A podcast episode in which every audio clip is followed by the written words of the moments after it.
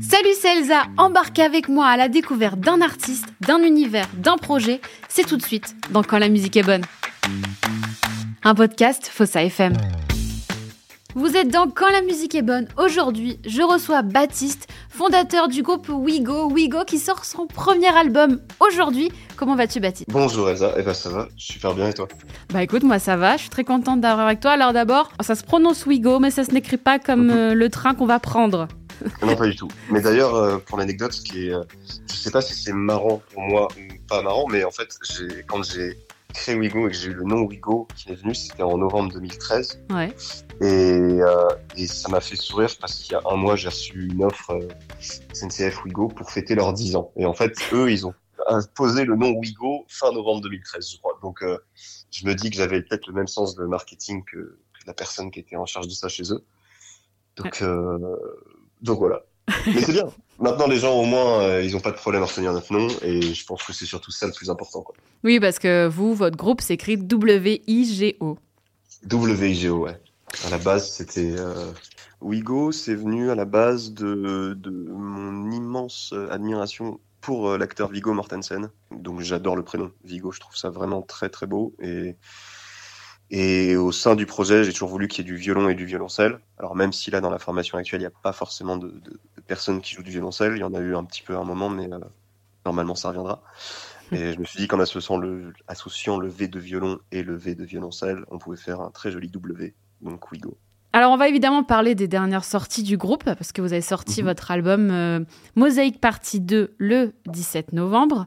Mais avant ça, je te propose qu'on remonte un petit peu le temps. Mmh. Quel est, toi, ton premier souvenir lié à la musique? Waouh, le premier souvenir, moi, lié à la musique. Euh...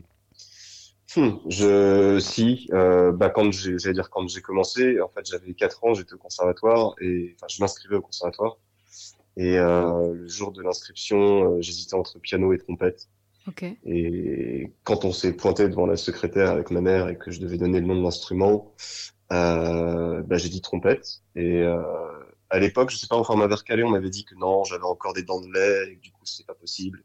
Ouais. Euh, du coup je sais pas trop pourquoi j'ai pas dit piano j'ai dit violon.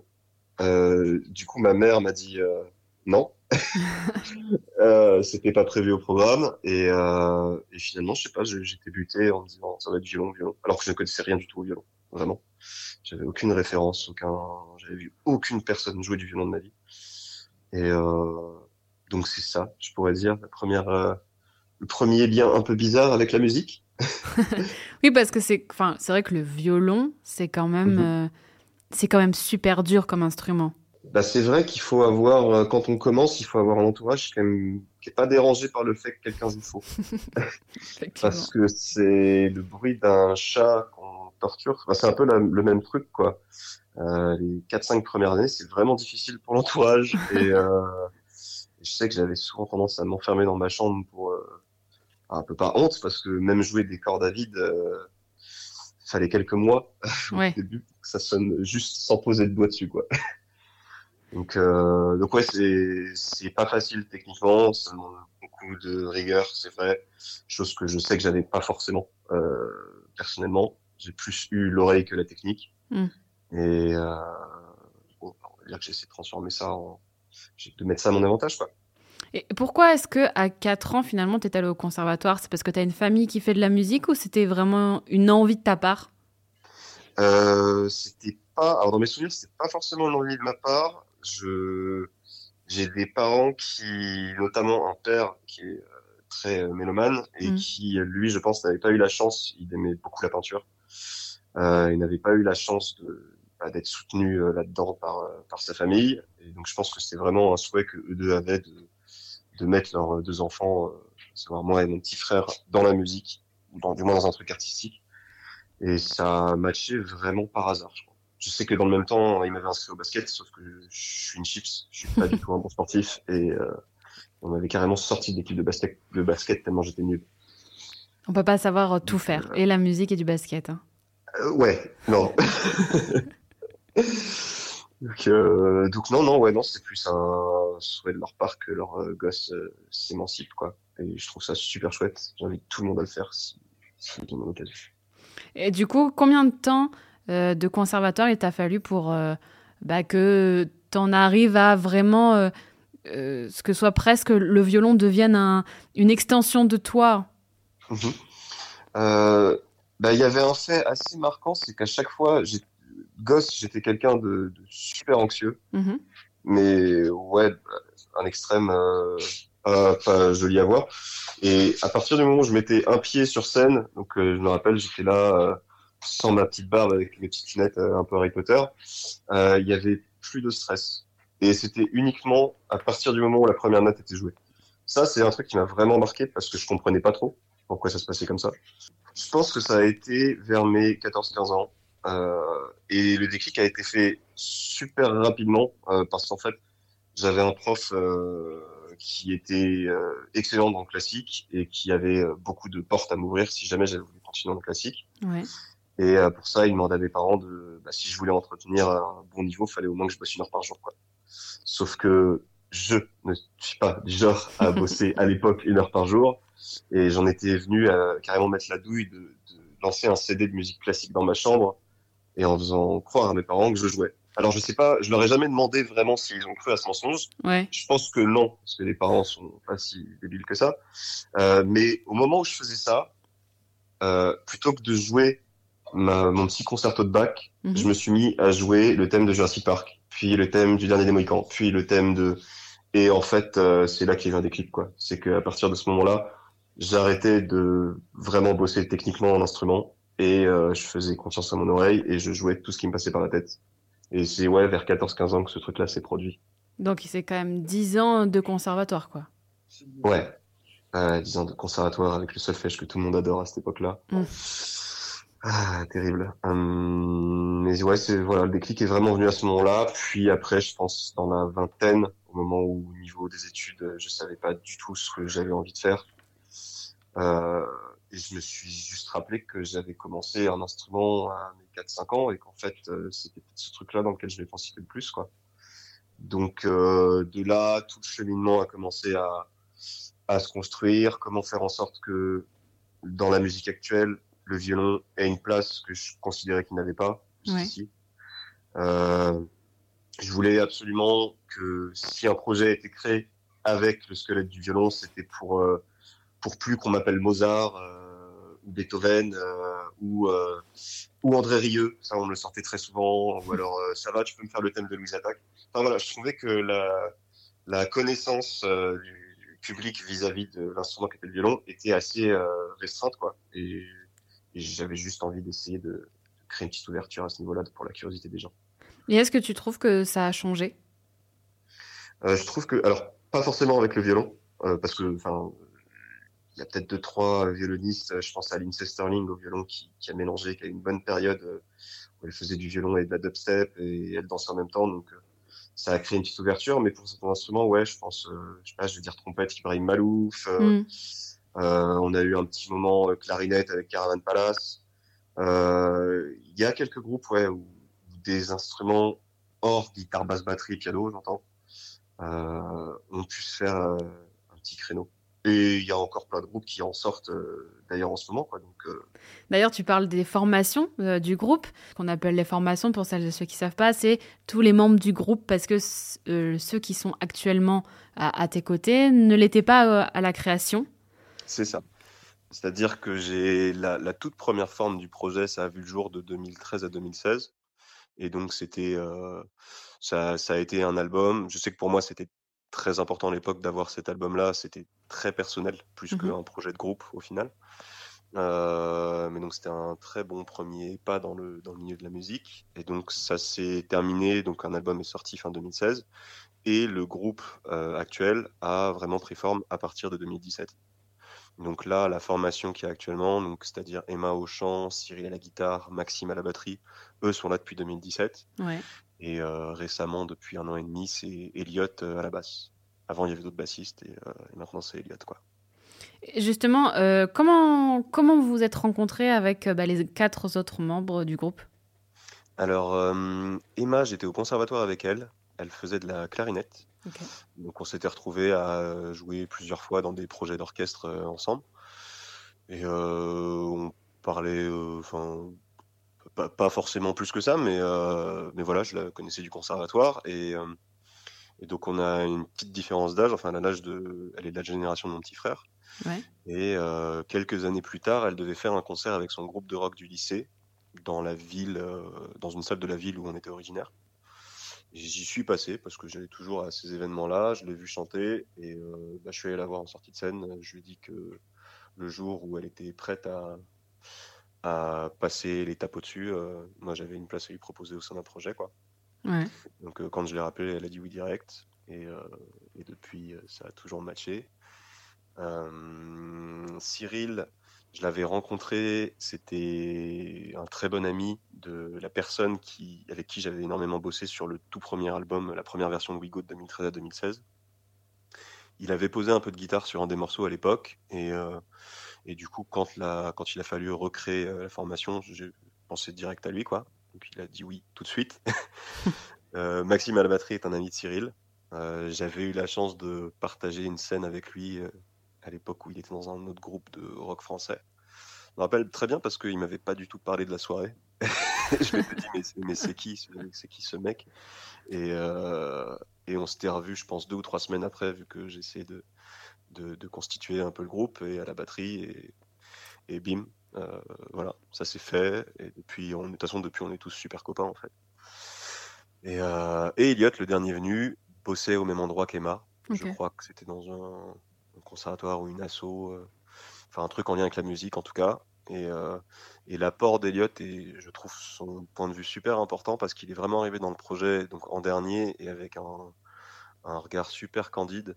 Et, et, ce qui est super bien, c'est que là où nous, on pouvait avoir des doutes parce que ça commençait à faire 4-5 ans qu'on tournait les morceaux, euh, bah, il a porté une patte toute neuve et il nous a fait reprendre confiance sur des titres qu'on n'avait plus forcément envie de jouer. Enfin bref, il y a, toute une alchimie là qui s'est créée qui est, bah, euh, géniale. Quoi. On, sait qu'on n'a pas beaucoup de temps euh, avec tous nos emplois du temps, nos boulots à côté pour essayer de, de, survivre en attendant de vivre de la musique. Ouais.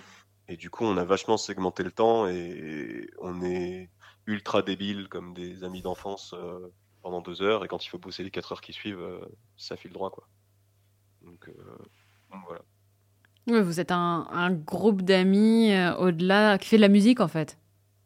C'est ça qui est. J'ai toujours eu le fantasme depuis gosse quand je m'intéressais au groupe à me dire putain ces gens-là ils ont de la chance, ils se connaissent depuis le collège et, euh, et ils grandissent et ils font de la musique ensemble. Ouais. Et j'avais un peu personnellement ce regret de ne pas avoir connu ça. Moi mes amis, j'avais pas beaucoup d'amis musiciens, c'était plus des sportifs ou ou autre chose. Et, et là je suis très content qu'à l'heure actuelle euh, on ait créé une sorte de petite famille. Euh, et qu'en plus de ça, on bosse, on sait bosser ensemble et on aime bosser ensemble, quoi. Et du coup, moi, quand c'est vrai que quand j'ai quand j'ai vu votre groupe, ça m'a ça m'a vite fait penser parce que je pense que c'est vraiment ma génération, mais au groupe français Superbus parce Ouais. que il y a Emma qui est au centre qui fait la voix lead et euh, vous quatre, du coup, les garçons, euh, avec vos instruments. euh, Est-ce que c'est un choix d'avoir une chanteuse ou parce que le fait que tu que tu rencontré Emma, comme tu nous as expliqué tout à l'heure, Ça s'est fait comme ça Parce que il me semble que la première formation du groupe, il n'y avait pas de filles. Exactement. Il y, a- il y avait pas de filles, il y avait un, un autre chanteur. Mm. Euh, il y a eu, euh, il y a eu une autre fille aussi euh, dans la formation. Il y avait Emma, il y avait une Ouais. violoncelliste Margot. Je ne sais pas si, je sais qu'à l'époque où 2013, 2016, tout ça, où c'était que des mecs au sein Mm. du groupe, on m'avait fait des retours comme quoi, ah, ce serait pas mal quand même une voix féminine un peu. euh, et, et ça m'avait, ça m'était vraiment resté en tête et je me suis dit oui, enfin, je, suis- ouvert à tout et, euh, et je pense que ce serait une excellente idée. Je trouve que là, à l'heure actuelle, bah, du coup, c'est, vraiment une très bonne idée. Et il y a quelque chose qui se crée de, je sais pas, on est tous très protecteurs les uns les autres et, euh, et ce truc-là ressort encore plus avec Emma. Ouais. Euh, donc c'est, il y a, euh, je sais pas, une grande relation de confiance euh, qui est établie. Et, après, justement, c'est aussi l'essence du projet là qu'on met en place où on a, on a décidé de faire un, un triple album euh, qui s'appelle Mosaïque. Mhm. C'est qu'on veut pas forcément se- s'imposer des codes Et sur la première partie qui est sortie, par exemple, il y a Maxime le batteur qui chante Ouais. sur un morceau. Euh, là, sur euh, la deuxième partie qui vient de sortir, euh, je chante sur un morceau. J'aime la, mixité. On essaie de pas de pas se cantonner à des choses toutes faites. Voilà, on essaie de changer. S'il y a des choses qui peuvent changer, elles peuvent changer, on teste. Et puis, si ça marche vraiment pas, on l'enlève. Disons que si on met un peu de côté les deux chansons dont tu vas nous parler, est-ce qu'on peut dire que finalement le, le violon, qui est ton instrument, va quelque part, voire très souvent, faire un espèce de duo avec Emma, qui elle est au chant Complètement. En fait, euh, et c'est là où je pense qu'on va toucher à l'ADN de Wigo, c'est que l'objectif, c'est que euh, tous les concerts, enfin, je, je- je suis un mec qui va à beaucoup de concerts. Bon, c'est bien quand on essaie de bosser dans la musique, de, de voir Wigo mieux. jouer sur scène.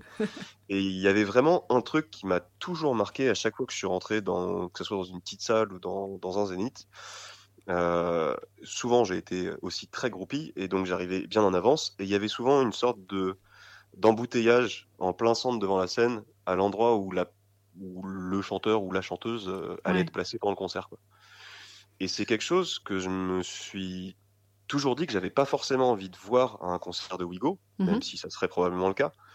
Mais j'aime ta pensée que les gens qui viendront nous voir sur scène euh, prendront Cyril à la guitare euh, au même titre que Emma au chant Ouais. et qui se rendront compte qu'il a autant à apporter que la personne qui chante. Et je trouve que c'est une image très figée. Alors je sais pas si c'est euh, très français, je, je pense pas. Je pense que c'est très universel à la musique. Mais les... un public a toujours besoin de se rattacher à une voix. Et j'aimerais bien euh, arrondir les angles à ce niveau-là et montrer que tout le monde est aussi important que, que tout le monde, quoi. Donc euh, le côté euh, violon lead et voix lead, oui, parce que je sais que c'est une manière de d'amener ça un peu moins brutalement. Ouais. Donc comme ça, il y a vraiment un, un colis de partagé. Et, euh, et le violon est un peu, euh, très personnellement, je pense, une partie de ma voix que j'ai jamais considéré que, que j'ai eu moi. Mm. Donc ça, ça aide un peu à ce truc-là. Donc, euh, donc voilà. De, de quel groupe ou de quel soliste tu étais groupie, dis-nous? Euh, j'ai eu, alors là, je vais, ok, sans filtre. Euh, pendant très longtemps, ça a été un groupe qui s'appelle One Republic. Ouais. Euh, ce n'est plus le cas maintenant pour des raisons de production musicale. Parce que voilà, j'ai- j'aimais le style des deux premiers albums. Mm. Euh, j'aimais la place qui était accordée à chacun des musiciens, même s'il y avait un lead très marqué. voilà. Bon, je suis un infini fan de Coldplay. Ouais. Et après, je suis très euh, musique de film. Bon, J'ai parlé de ça parce que euh, tu l'as évoqué. hein. Ouais. Mais parce que musique de film, justement, c'est peut-être aussi ça en live quand on va voir un grand orchestre. Mm. bah il n'y a pas forcément de lead euh, qu'on a envie de regarder quoi. Il y a des morceaux euh, si on prend du j'avais eu la chance de voir Ennio Morricone euh, peu avant qu'il décède Ouais. et et il y a eu il y a des passages des solistes et c'est propre à un orchestre et du coup l'auditeur se focus pas que sur un élément quoi. Il se focus sur euh, un élément de la voix à tel moment du morceau. Mais Oui. c'est pas euh, pendant la globalité du concert et c'est ça que j'aime bien quoi. Oui, c'est vrai que l'orchestre, c'est c'est un, c'est un tout, même s'il y a tout un tas de solistes, mais on sait jamais vraiment quand, à part si on connaît les morceaux, mais Mm. quand l'un ou l'autre va devenir plus important le temps de, de Exactement. quelques notes. ouais. Exactement. Alors, Pour, pour faire un tout petit peu le tour de, du groupe, même si euh, bon, tu nous as parlé de, des membres actuels, en 2016, Ouais. euh, vous sortez votre premier EP qui s'appelle Miroir. Pourquoi à cette époque-là que vous n'étiez que des garçons? Oui, exactement. Euh, Quel regard tu portes sur cette EP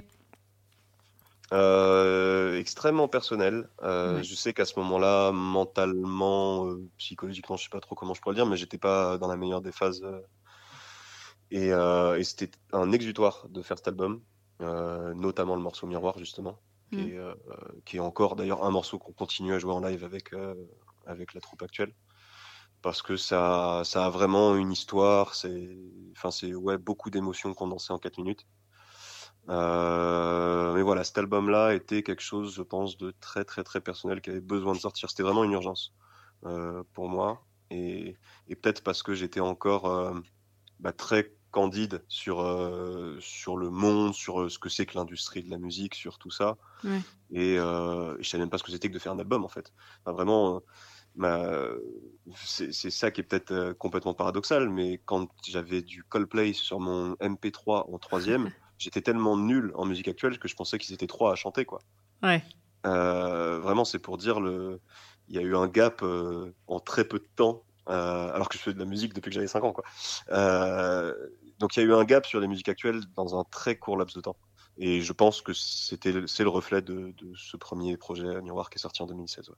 Et du coup, comment les membres actuels, parce que tu disais que par exemple vous jouiez encore Miroir, euh, comment est-ce que les membres actuels se sont appropriés finalement des musiques, en tout cas qui fait partie de l'histoire du groupe, mais qui leur appartenaient pas parce qu'ils n'avaient pas mhm. contribué à, les faire? Euh, bah ça, je pense que c'est un gros travail qu'ils ont tous dû faire.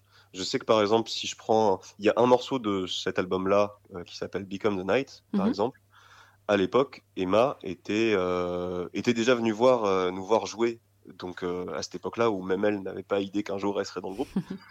et, et, quand on avait on a dû se mettre à bosser ce morceau parce que on le trouvait juste trop bien, Emma avait était pas super à l'aise avec l'idée de reprendre un morceau qu'elle n'avait pas l'impression du tout d'avoir composé quoi.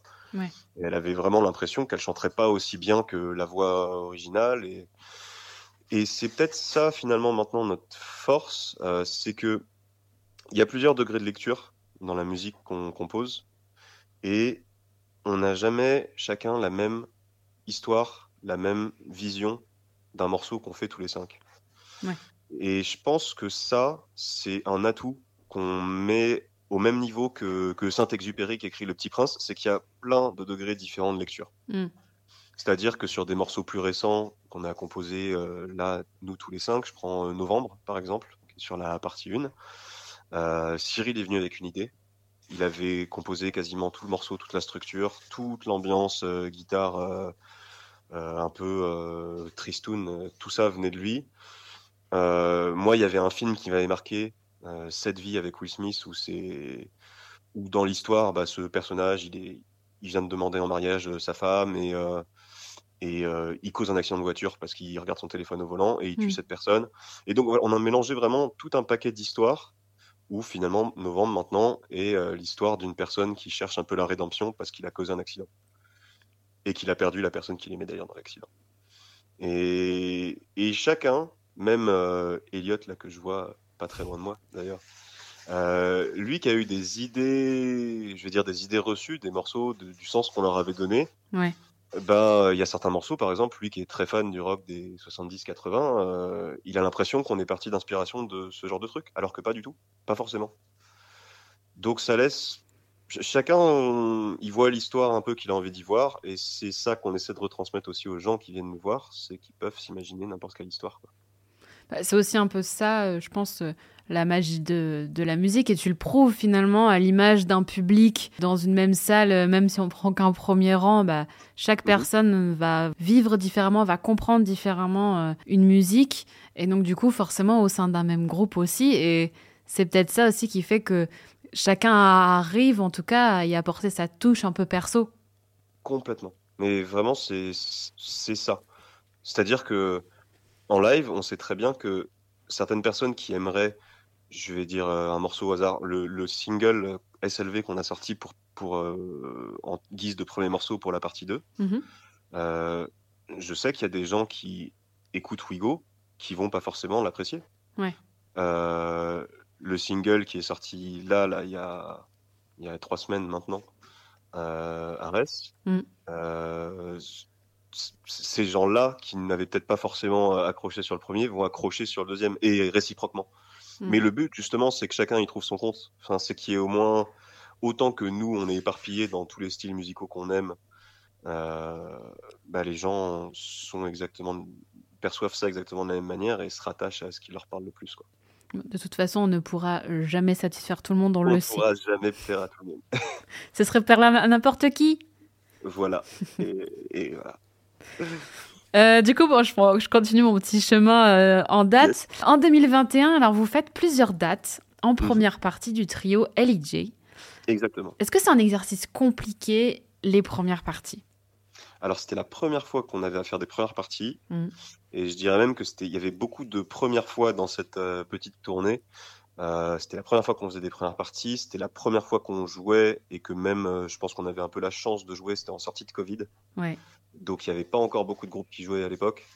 C'était la première fois aussi qu'on jouait dans des salles immenses, genre Olympia, euh, des choses comme ça. Ouais. Donc vraiment, ça a été un mois fou. Et, et je pense que ce qui était le plus, hum, le plus compliqué, c'était de, de- de jouer devant des gens qui étaient assis avec des masques. Ouais. Parce qu'à cette époque-là, les gens ne pouvaient pas encore être debout. Mm. Et donc, quand tu arrives, euh, les, les personnes ont, c'est le premier moment de liberté qu'elles ont depuis un an d'assister à un concert. Elles sont assises, masquées, elles viennent voir, elles ont pris leur ticket pour un groupe. Et nous, on se pointe en première partie, donc personne ne nous connaît. Je pense que c'est, euh, bon, c'est la définition de challenge. Ouais. Voilà. Euh, donc c'était complètement ça. Et la première date c'était à Lille et il a fallu 30 secondes sur le premier morceau pour que tout le monde soit debout. Et on s'est dit ok bah c'est parti. Mais il Euh, paraît que le, le- le public lillois, enfin en tout cas du Nord, est plus chaleureux que le reste de la France. Est-ce que tu, toi, tu t'en es rendu compte? Est-ce que vous vous en êtes rendu compte? Et ouais, je suis désolé euh, aux auditeurs de la France entière qui ne sont pas du Nord, mais oui effectivement dans le Nord ça envoie à niveau ambiance. Euh, va falloir progresser ailleurs. non ailleurs aussi bien, mais c'est vrai que ouais le, le Nord c'est on, on nous en avait parlé avant Mm. de, de- voilà bah, quand on y était on a compris quoi. Euh, voilà. Le nord de la France, c'est euh, ça hurle. ça hurle Ouais. très vite. Ouais, puis finalement, c'était. Comme tu disais on sortait de Covid, tout ça, c'était la meilleure des manières pour vous mettre dans le bain et vous donner toute confiance pour les dates euh, qui suivaient ensuite. Ouais, complètement. Complètement. Puis, euh, puis ouais, bah, de toute façon, ça allait après. euh, Donc on a, on sillonnait un petit peu la France. On avait fait Lille, Lyon, Rouen, Rennes. Euh, je sais plus quoi d'autre, mais je sais que finir par l'Olympia, du coup, c'était un peu une sorte de ouais, consécration, quoi. C'est cette, Consécration. c'est cette euh, salle-là, cette date-là qui vous a le plus marqué? Hum, je pense que oui, globalement. Je vais pas, enfin, je pense qu'au nom de tout le monde, je peux dire que ouais, l'Olympia c'est quand même quelque chose. C'est un peu pour n'importe quel musicien, le mot Olympia c'est un peu comme la, la Sorbonne euh, si on va dans un pays à l'étranger, quoi. Ouais. Et donc juste pour ça, c'est c'est c'est un symbole. Et euh, puis euh, se réveiller un matin et voir son nom écrit en lettres rouges euh, Hmm. sur la façade du truc, ouais, c'est un peu barjot, quoi. Oui, c'est vrai que bah, l'Olympia, dans le monde de la musique, même euh, dans le monde du spectacle en général, de toute façon, Ouais. donc, euh, peu importe qu'on soit musicien, humoriste ou, ou autre chose, c'est vrai que c'est un peu ce, ce Graal qui, euh, d'année en année et de décennie en décennie, reste, reste encore. Euh, Est-ce que euh, on vit différemment le fait de faire un Olympia, qu'on le fasse en première partie ou pas Euh, on se fera une interview et je pourrai en reparler quand on fera notre Olympia euh, en tête d'affiche. Ouais, mais toi, toi, toi qui l'as vécu en, du coup dans le même contexte, je veux dire de première Mhm. partie, qu'est-ce qui se passe dans la tête, dans votre tête quand vous faites justement bah, cette salle mythique? Ce qui nous passe par la tête, c'est déjà c'est grand, c'est grand et je pense que le stress est plus compliqué à gérer, pas forcément parce que c'est l'Olympia, parce que c'est des gens qui nous connaissent pas. Mm. Donc en fait, euh, les gens vont être vont rester sur leur siège ou alors vont aller se prendre une bière. Techniquement, ils vont pas partir de la salle parce qu'ils ont payé leur place pour le concert qui vient ensuite. Mm. Mais du coup, faut leur faut chauffer la salle en fait. Du coup, c'est vraiment deux exercices différents que de faire des premières parties où notre but premier c'est de on va dire euh, ch- chauffer la salle Oui. et de au mieux du mieux bah, montrer enfin faire kiffer euh, les gens sur la musique qu'on fait. Alors que les concerts où c'est j'allais dire que nous ou du moins nous en tête d'affiche euh, c'est des gens qui commencent à nous connaître c'est des gens qui parfois commencent à chanter nos chansons en live Euh, c'est arrivé quelques fois et j'avoue que ça c'est c'est pépite euh, on s'en rappelle euh, et puis euh, c'est des personnes qui ramènent. euh, Je sais que par exemple un des concerts qu'on a fait il y a dans un peu plus tôt dans l'année, euh, Elliot a ramené son entourage proche. Ouais. Euh, et puis bah, je, je crois que ces personnes-là s'attendaient pas forcément à, à voir ce qu'ils allaient voir. Alors je vais pas dire on était euh, monstrueux quoi que ce soit, même si je, je le pense un petit peu, mais mais ils ont ils s'attendaient pas à voir le concert qu'ils ont vu. Ils s'attendaient vraiment à voir, euh, je, je pense, un concert d'un groupe un peu de garage. Ouais. Je- Mm. Encore une fois, je grossis. Mm. Mais, euh, mais ils sont repartis chez eux, ils ont dit ok, on stream quoi. Et c'est la différence. Alors, je continue encore à tirer mon petit fil. En 2022, le premier album du triptyque dont tu nous as parlé tout à l'heure, que vous avez imaginé sort. Pourquoi est-ce que vous avez décidé d'appeler ce triptyque-là Mosaïque? Alors, Mosaïque pour plein... Alors oui, pour plein de raisons. Bon, je vais aller vite sur les premières. La, première, c'est que je... Bah, Miroir était sorti. Et je sais pas, un jour, j'étais en train de conduire et je suis souvent passif au volant, mais surtout au feu rouge parce qu'il faut bien conduire et pas causer d'accident. Donc, euh, et, et, je sais pas, le mot mosaïque en six lettres comme miroir, euh, ça m'a sauté aux yeux en fait. Donc tout de suite, on s'est mis à en parler. Euh, on s'est dit, écoutez, on écoute en aucun cas les mêmes styles de musique tous mm. et toutes. Euh, donc, il va falloir trouver un concept, une sorte d'étendard sous lequel on pourra tous euh, penser et jouer la même musique. Et on s'est dit, bah, pourquoi pas faire un, enfin, avoir un nom de code de type gros projet et le décliner en plusieurs parties. Mhm. Donc, euh, mosaïque partie 1, partie 2, partie 3. On s'est dit que, question de style, encore une fois, vu qu'on a tous des, des playlists ultra éclectiques, pourquoi on prendrait pas tous les trucs pop chacun qu'on aime le plus et on se dirait que la première partie ce serait un peu le, mélange de nos inspirations à tous en termes de musique pop? Ouais. Pourquoi on ferait pas la même chose avec un, échantillon un peu plus rock pour la suite euh, Donc la partie 2. Euh, et, là d'ailleurs aujourd'hui euh, je suis en train de bosser avec Cyril et Elliot parce qu'on prépare la partie 3, on est en train de faire le plan et ce sera un peu plus électronique cinématographique. Et donc mosaïque parce que euh, simplement bah, plein de plein de petits morceaux qui créent une œuvre beaucoup plus grosse que les, les morceaux ne l'étaient au préalable quoi. Je pense que c'est vraiment cette idée qu'on a voulu garder, ce truc de morcellement qui crée un qui crée un dessin, un paysage. Voilà. Avant que tu nous en dises un peu plus sur le premier album, donc la partie 1 qui est déjà qui est disponible. Bah, je te propose qu'on écoute Piche. C'est parti.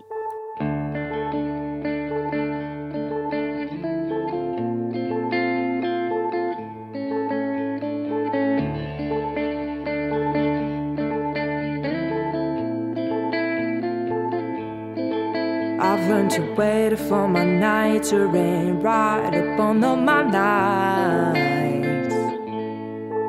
A chronic blonde dungeon, a dream bed, a plumber Your dangeries, your accent, that's not whom I wanted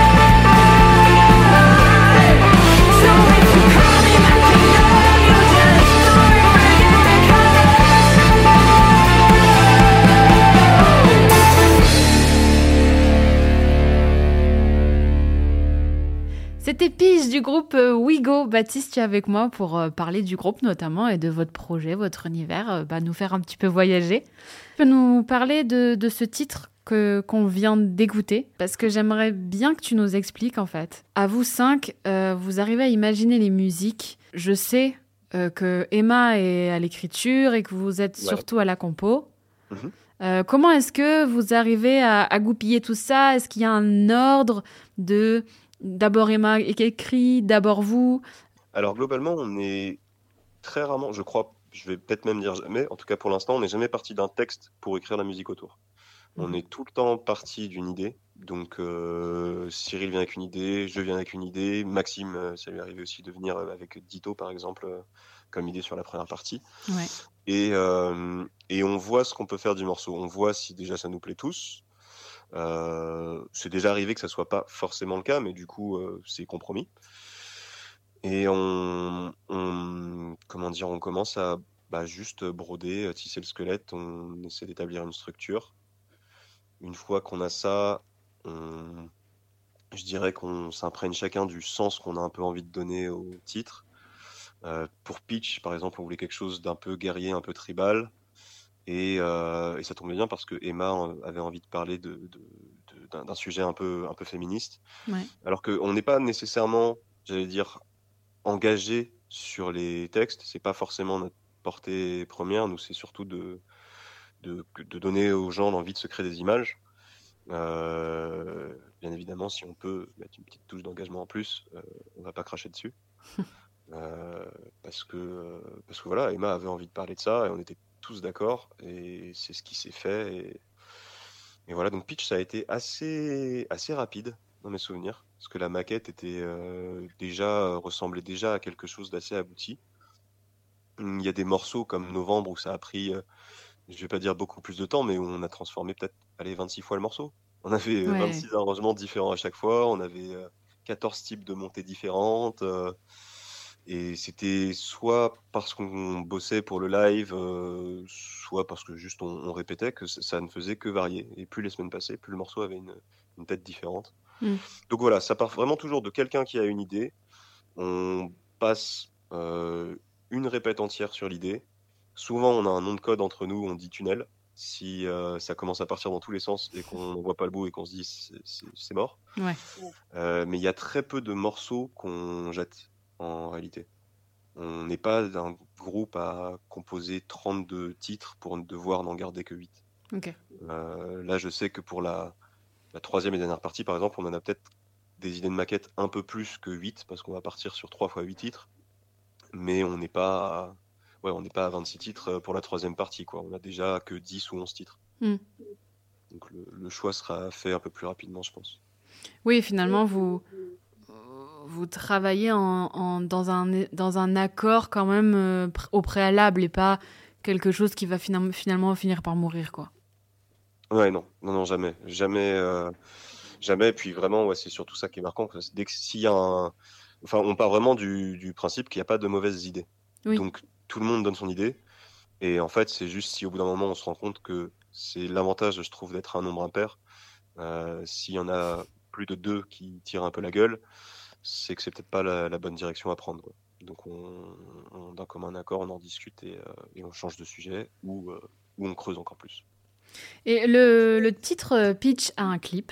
Le noir et le blanc dominent. Il y a, mm. avec, il y a des touches de violet. Pourquoi avoir choisi ce titre-là pour en faire un clip? Alors, ce titre-là, parce que bah, on trouvait que c'était celui qui, qui, comment dire, à l'époque de la partie 1 en tout cas, reflétait le plus les ambiances différentes du reste de l'album. Euh, je sais qu'il y a un morceau comme Cloud ou Novembre qui sont euh, résolument plus rock et du coup Pitch a un petit peu de ça. A contrario, euh, Palm Trees ou Ditto sont un peu plus pop, voire balade et, et ça fait aussi partie de l'ADN de Pitch. Euh, donc Pitch euh, paraissait être le bon morceau pour, euh, pour, pour le clipper tout simplement. Mhm. Et le coup des couleurs, ça c'est une super bonne question parce que c'est vraiment... On a décidé de fabriquer notre identité autour de trois couleurs en fait. Le, violet, le noir et l'argenté. Et de lier chacune de ces couleurs à une des parties de, de ces albums. Donc, Baptiste, jusqu'ici je t'aimais beaucoup en tant que Euh, graphiste, je peux te dire que le noir n'est pas une couleur. Je suis tellement désolé. Ouais, je, en plus, je m'attendais, je m'attendais à me le prendre. euh, je, je comprends, je comprends. Non, en vrai, le noir, c'était plus facile parce que bah, Oui. tout le monde, tout le monde voit le noir. Et puis, puis j'avais pensé un peu merchandising ou même scène, tenue de scène. Et euh, c'est vraiment le truc passe-partout. Oui, non, non, mais oui, Euh, je t'embête. Mais oui, oh là oh là j'ai blessé, j'ai blessé quelqu'un. qui- Ouais, je me sens blessée. Je vais, euh, on va- je pense qu'on va, on va s'arrêter là. Désolée. Et euh, voilà, donc bon, il nous fallait une petite Oui. couleur, donc le, le violet c'était la jolie couleur et, et l'argenté ça s'est fait vraiment, euh, j'allais dire sur un coup du sort. J'ai eu un, je, bref, je cherchais un violon électrique, un nouveau type de violon électrique et euh, Ouais. je suis tombé sur une personne qui m'a, euh, qui m'a créé un peu sur mesure euh, un violon électrique argenté. C'est suis génial. bah, ah bah, tant qu'à faire, c'est pas forcément, on n'a pas l'habitude de voir des violons argentés, donc autant euh, miser un peu sur cette couleur-là aussi. Bah oui.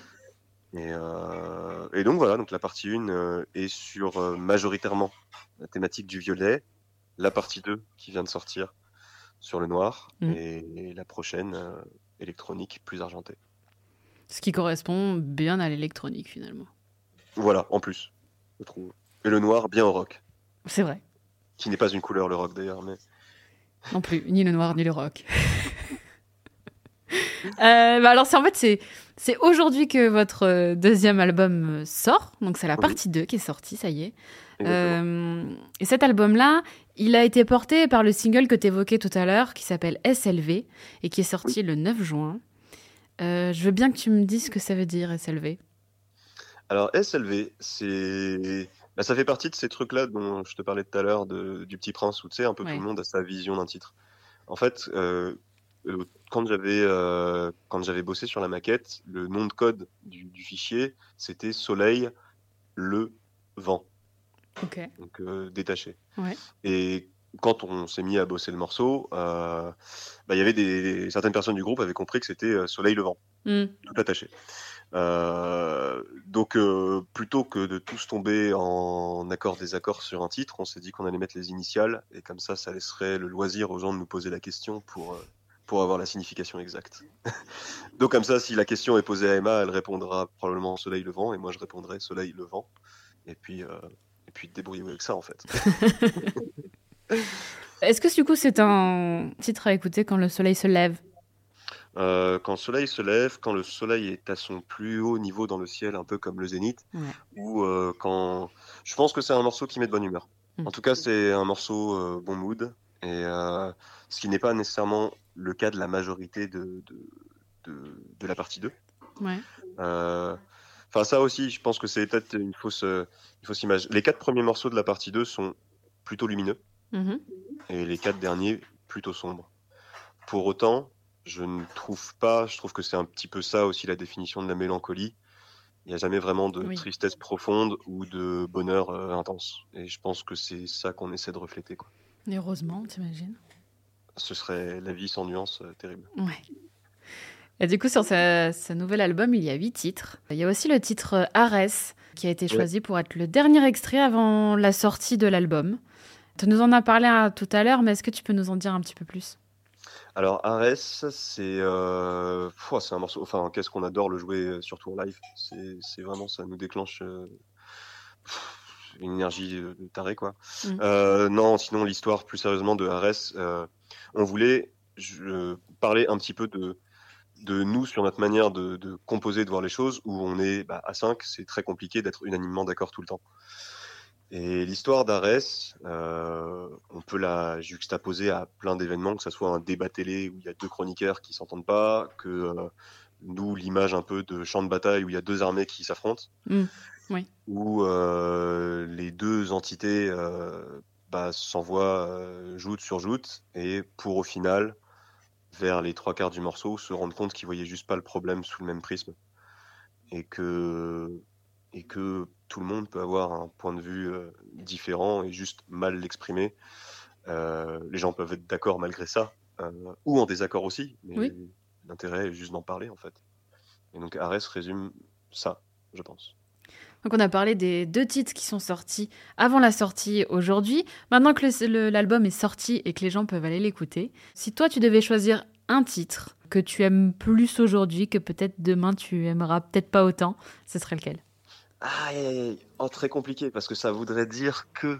Oh bah, en fait, euh, quand on compose quelque chose, et c'est aussi pour ça euh, que je disais tout à l'heure, si on compose 8 morceaux, on garde les 8 et on n'en jette pas, Ouais. c'est que, alors surtout moi, j'écoute énormément le truc en boucle. Mais je l'écoute en boucle à m'en faire saigner les oreilles pour me demander si, si jamais une carrière dans la musique fonctionne un jour, est-ce Mm. que dans 20 ans, jouer sur scène, ça me fera chier?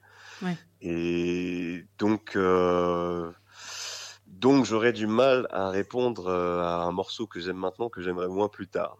En tout cas, un morceau que je conseillerais aux gens là sur l'album qui vient de sortir, si ces personnes-là ont déjà entendu SLV, ont déjà entendu RS, ils entendront prochainement un morceau qui s'appelle Why You Waiting. Mais du coup, je pense que je dirais le morceau Rift. Je pense que c'est celui qui a l'identité la plus marquée de cet album-là. Et quel endroit serait le, le plus approprié pour écouter Mosaïque partie 2 Quel endroit serait le plus approprié pour écouter Mosaïque partie 2 oh. hmm. Ah là là là. J'entends, parce que j'ai mes compagnons là qui sont pas très loin. C'est pour ça que j'ai répété la question. Et il y en a un qui a dit la route. Moi, je sais que ce serait un paysage. Ouais. trouver un spot en haut d'une montagne, chose que j'aime bien. enfin, c'est un truc que j'aime bien personnellement faire, mais un truc d'assez contemplatif, je pense. Un truc où on peut regarder soit par la fenêtre, soit juste le paysage et puis prendre les émotions comme elles viennent. Et, et voilà. Ouais, ça dure, ça dure. L'album dure 27 minutes 28, je crois, et du coup, euh, c'est pas très long finalement pour se créer plein d'histoires. Oui, mais bon, si on est comme toi et qu'on on écoute les choses en boucle, Ça peut être infini. il y a de quoi faire. Ouais, ouais. Quelle tristesse. Bon, du coup, tu nous as dit que vous travaillez dessus, mais est-ce que tu as une un ordre d'idée, euh, même très général, de quand serait disponible la partie 3 Je pense que la partie 3, euh, j'ai pas envie de, de m'avancer et qu'on me dise Baptiste, on avait dit qu'il fallait pas dire ça. Mais je, je pense que, sans trop mouiller, euh, début 2025. Ok. On me dit que je suis un grand malade. Euh, voilà, au, au meilleur des cas, fin 2024, mais vraiment fin fin 2024. Ouais. Euh, au pire des cas, début 2025. Et je t'ai pas demandé, mais euh, les albums sont disponibles uniquement en streaming.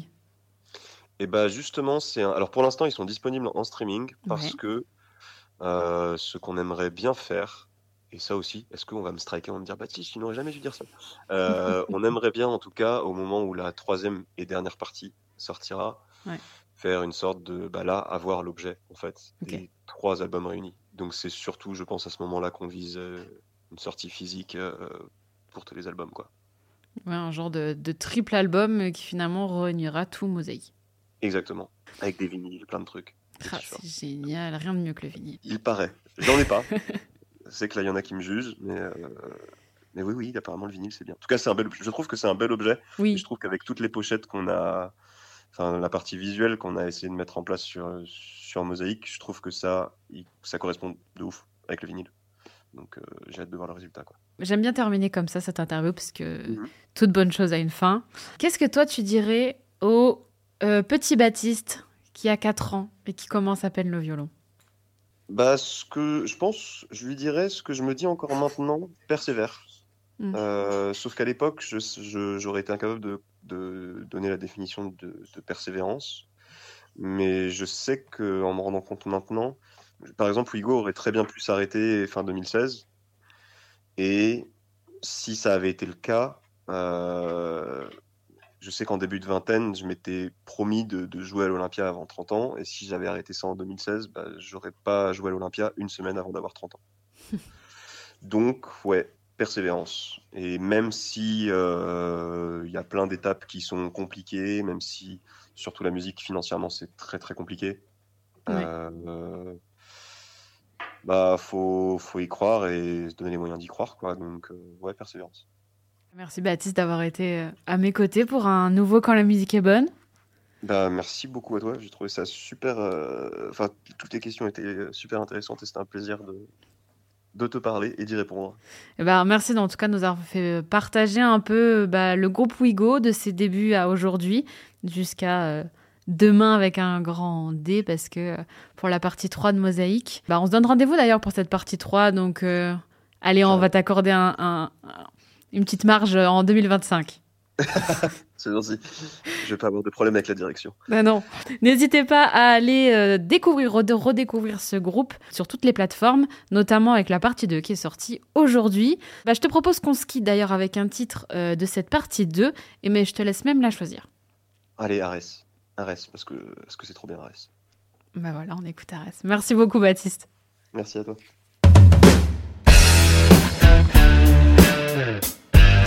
Yeah.